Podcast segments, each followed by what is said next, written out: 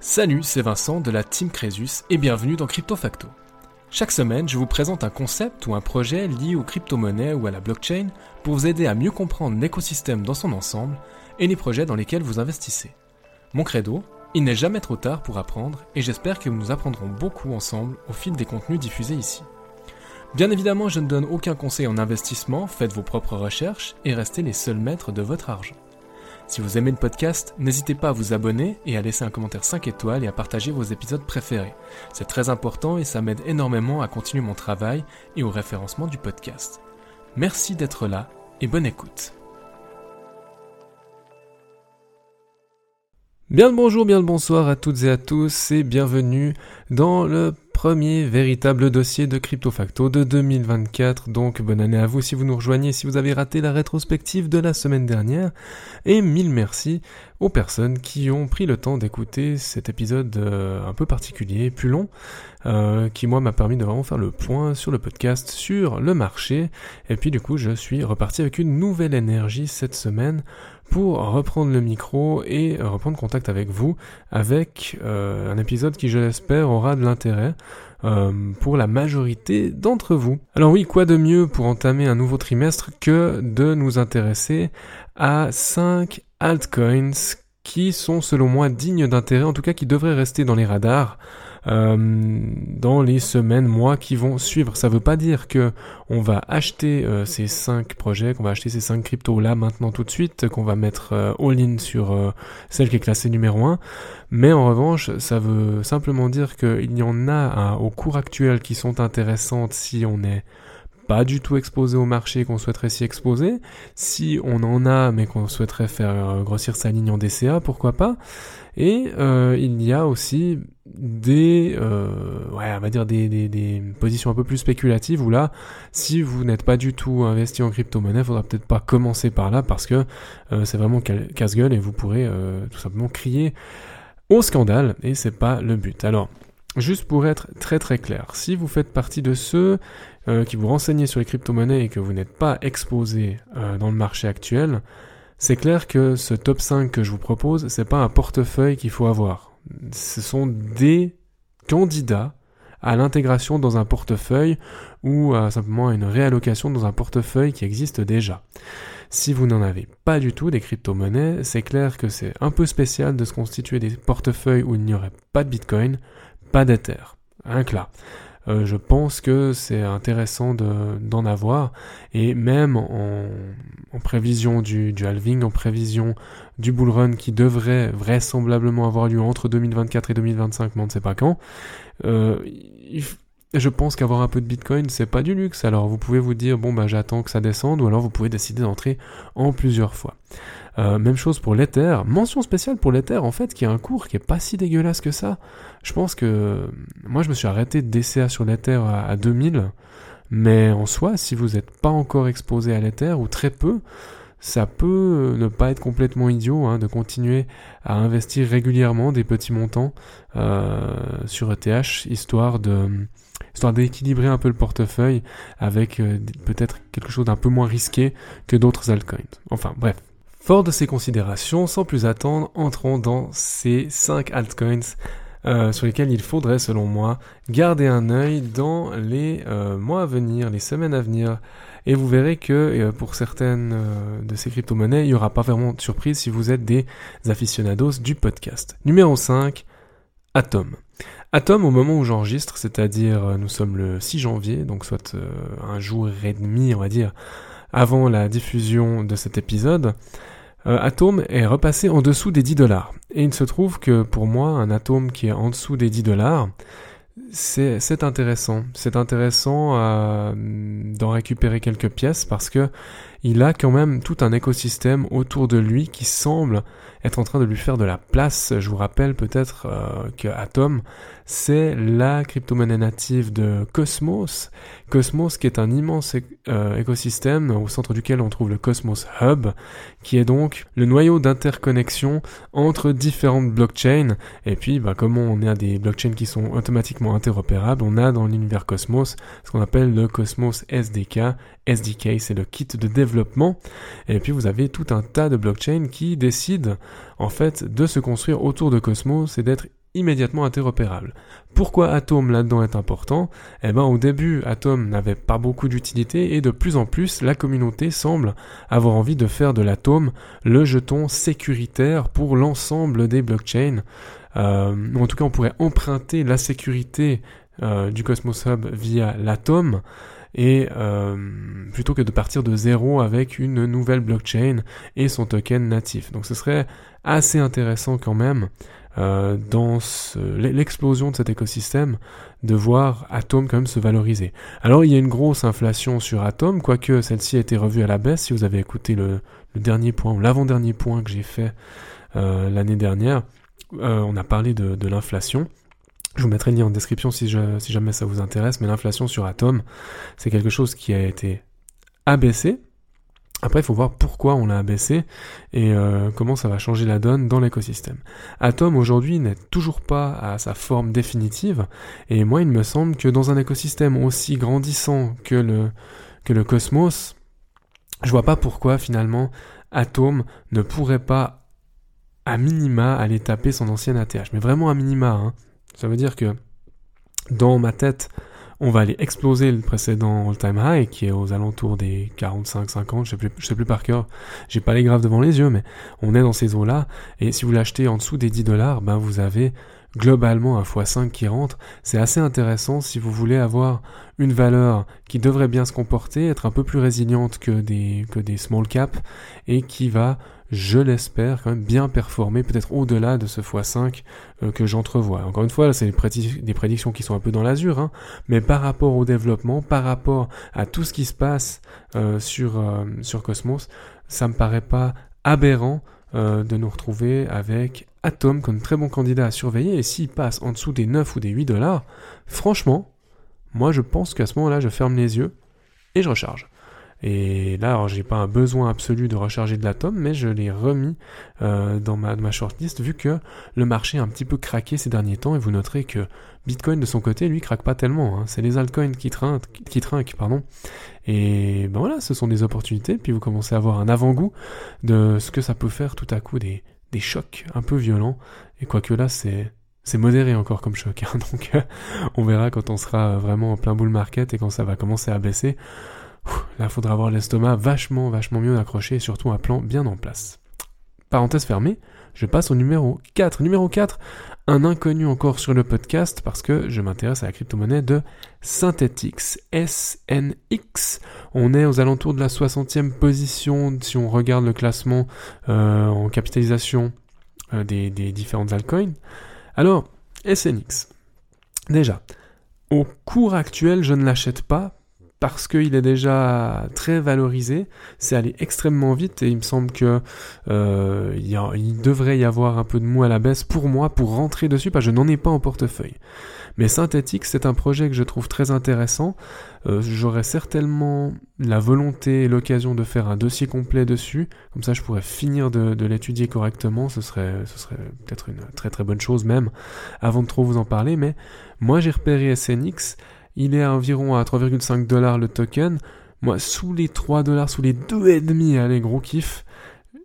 Là, là, je suis entrant sur SNX. Alors, on est euh, dans, dans deux narratifs qui sont, qui sont assez intéressants sur euh, SNX. Alors, on a d'un côté euh, le RWA, donc le Real World Asset, la tokenisation des actifs réels. Donc l'idée avec Synthetix, c'est de permettre aux utilisateurs de, de faire la tokenisation des actifs réels, de eux-mêmes en fait réussir à, à créer un, un, token qui représenterait un actif réel. Euh, Synthetix fait aussi partie du nombre croissant des, des crypto-monnaies en DeFi. Et là, on a euh, forcément ben, un service d'échange de, de, de valeurs ou de crypto-monnaies ou quoi que ce soit euh, sans intermédiaire. Et ça devient très très intéressant, quoique là il y a du monde. Je suis pas convaincu que SNX soit le premier candidat, mais toujours est-il qu'il le fait, qu'il le fait correctement. Mais pour ce qui est de la tokenisation des actifs, ça devient assez intéressant. Euh, on a besoin toujours dans tout ce qui est tokenisation des actifs réels d'avoir des garanties. Et ben Synthetix permet euh, normalement de le faire. Donc je viendrai un petit peu à une autre occasion sur comment ça fonctionne réellement. Mais pour moi, c'est un projet qui est intéressant, qui est cher, j'attends. Et ma foi, s'il n'y a pas de casse, bah, j'aurais simplement raté le train de Synthetix et c'est pas grave. C'est vraiment pas grave, mais je veux l'avoir dans mes radars. Et, euh, et on verra si quand je vous ferai le dossier complet, euh, ça viendra confirmer cette espèce d'intuition que j'ai quand je commence à regarder un petit peu ce que fait Synthetix, de qui il s'entoure. Euh, je crois que je vous avais déjà parlé d'une interview que j'avais vue avec le, fondateur, fondateur qui s'appelle, j'ai oublié son prénom, mais Warwick, le nom de famille. Euh, euh, ça commence par K.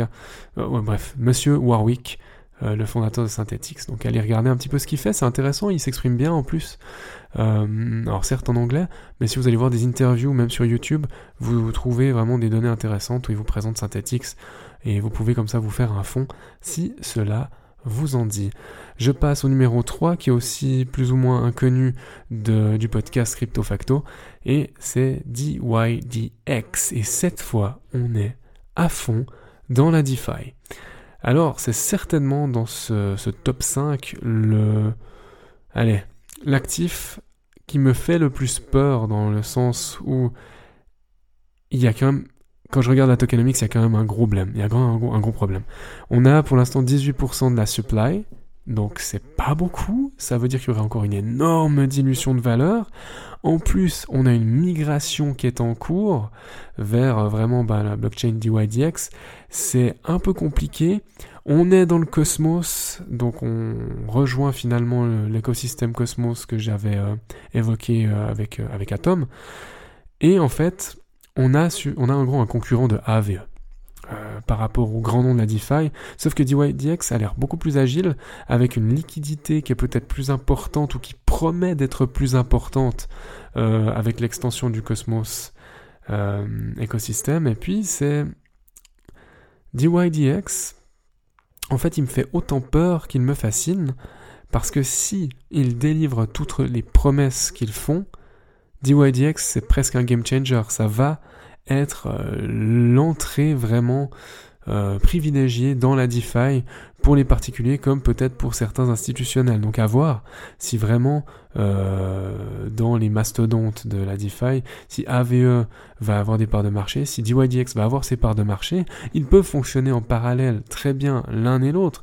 Ils vont pas forcément s'entretuer, simplement il faut essayer d'imaginer est-ce que DYDX peut avoir des parts de marché Et pour moi, la réponse, comme je le vois sur le papier, c'est clairement oui. Après, dans les faits, dans la réalité, est-ce que vraiment ça va se passer comme ça?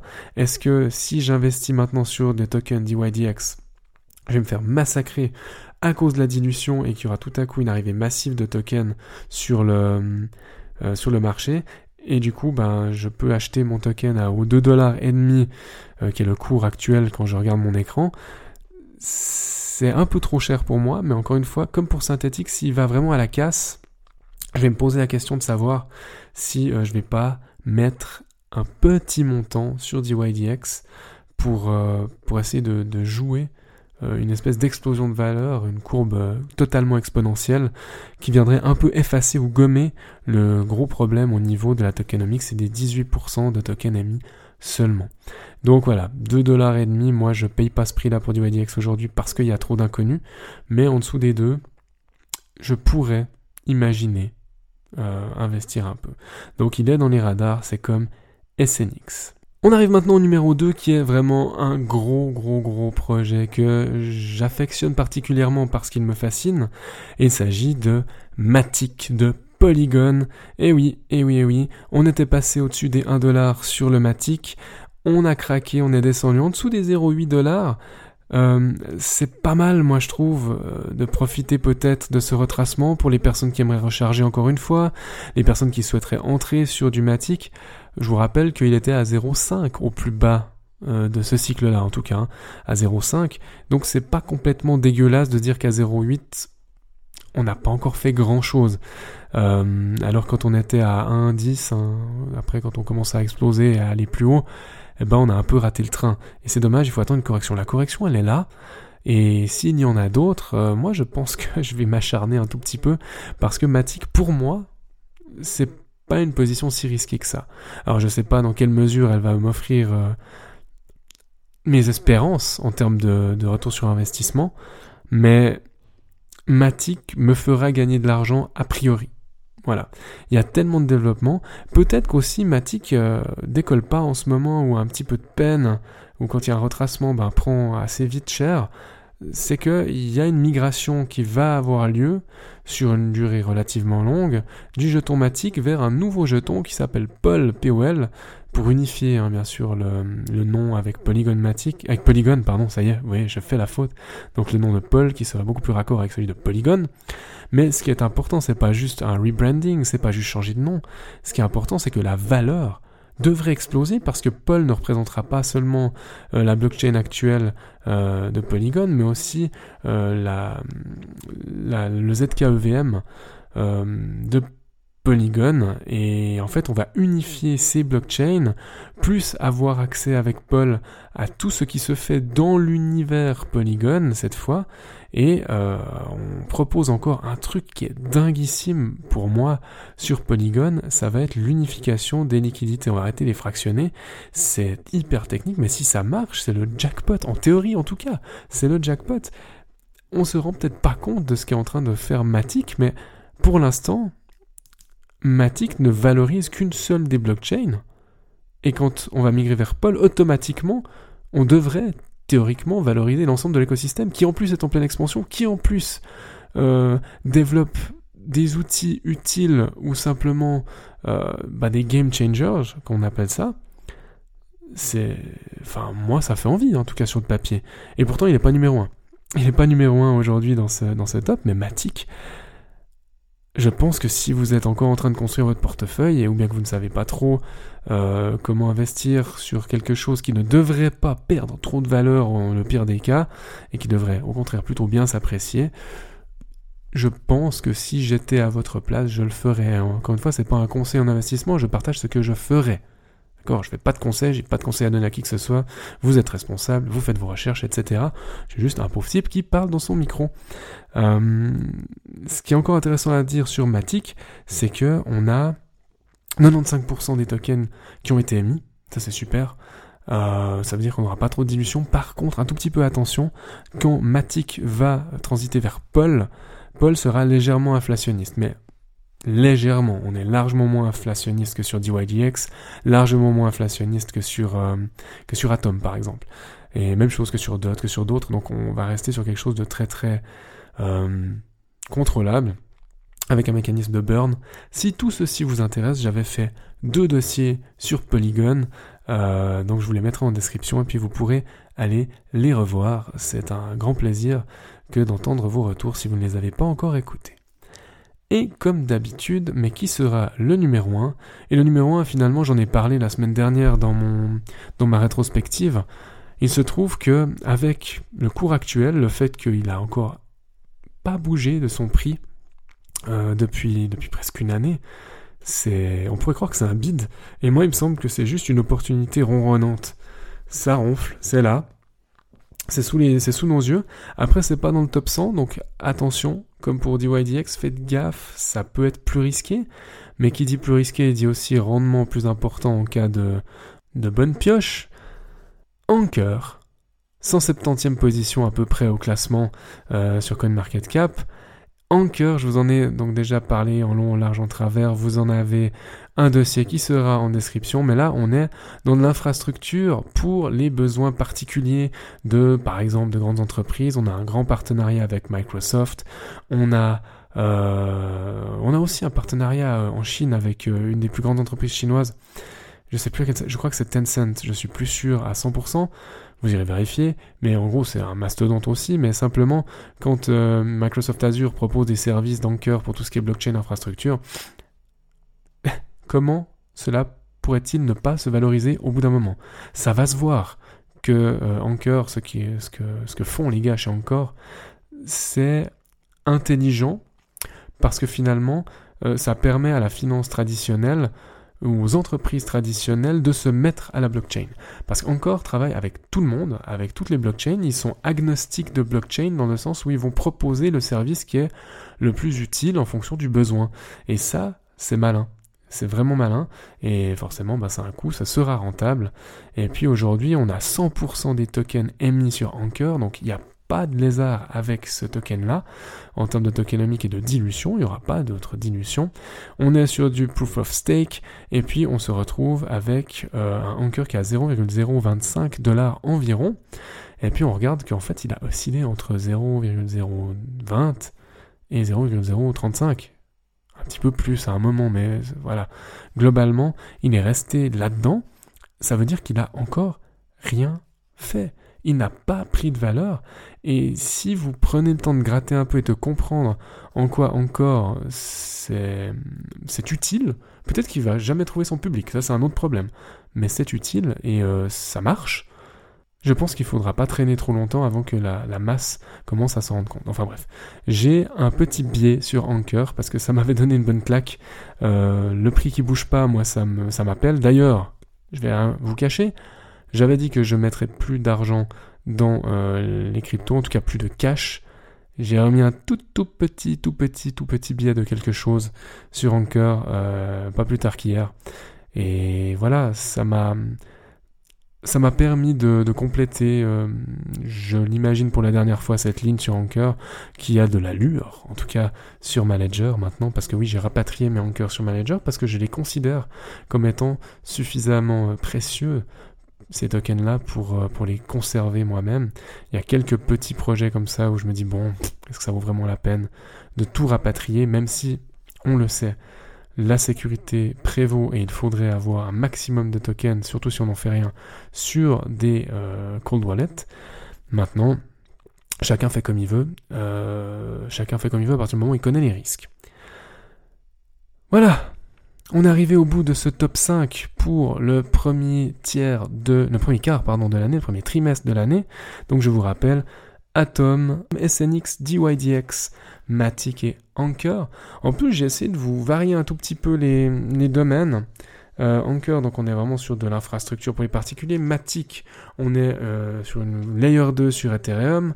On a SNX, où là on va être euh, dans de, du real world asset et de la DeFi. DYDX sur de la DeFi pure. Et puis euh, j'avais commencé par parler d'Atom. Atom, on est dans l'interopérabilité, on est sur les layers 0 et la sécurité. Je pense que euh, c'est pas mal euh, d'avoir tous ces narratifs un petit peu en tête pour savoir aussi, en fonction de votre portefeuille, de quoi vous auriez besoin et le cas échéant, où se trouve l'opportunité et si opportunité il y a, à quel prix est-ce que vous êtes prêt à entrer sur un projet ou à compléter votre ligne sur un projet? Euh, voilà, donc moi j'espère que ce, décompte-là des, des 5 projets vous aura été utile. Euh, il est bien sûr sujet à discussion, je n'ai pas la science infuse, tout ceci n'était aucunement un conseil en investissement, je partage le fruit de mes pensées comme d'habitude, et en attendant un prochain épisode de Crypto Facto, je vous dis une toute belle semaine, et à bientôt, prenez soin de vous. Ciao ciao Merci infiniment d'avoir écouté cet épisode jusqu'au bout. Pour poursuivre la discussion, vous pouvez me retrouver sur mon blog swisscomcresus.com ou à l'adresse admin at. Les liens sont dans la description, je vous laisse y jeter un œil. N'hésitez pas non plus à partager votre avis sur cette émission dans les commentaires sur Apple Podcast, à me laisser une note maximale sur Apple Podcast et Spotify, ça m'aide beaucoup au référencement du podcast et à continuer mon travail. En attendant de vous retrouver pour un nouvel épisode de Crypto Facto, prenez soin de vous et à bientôt.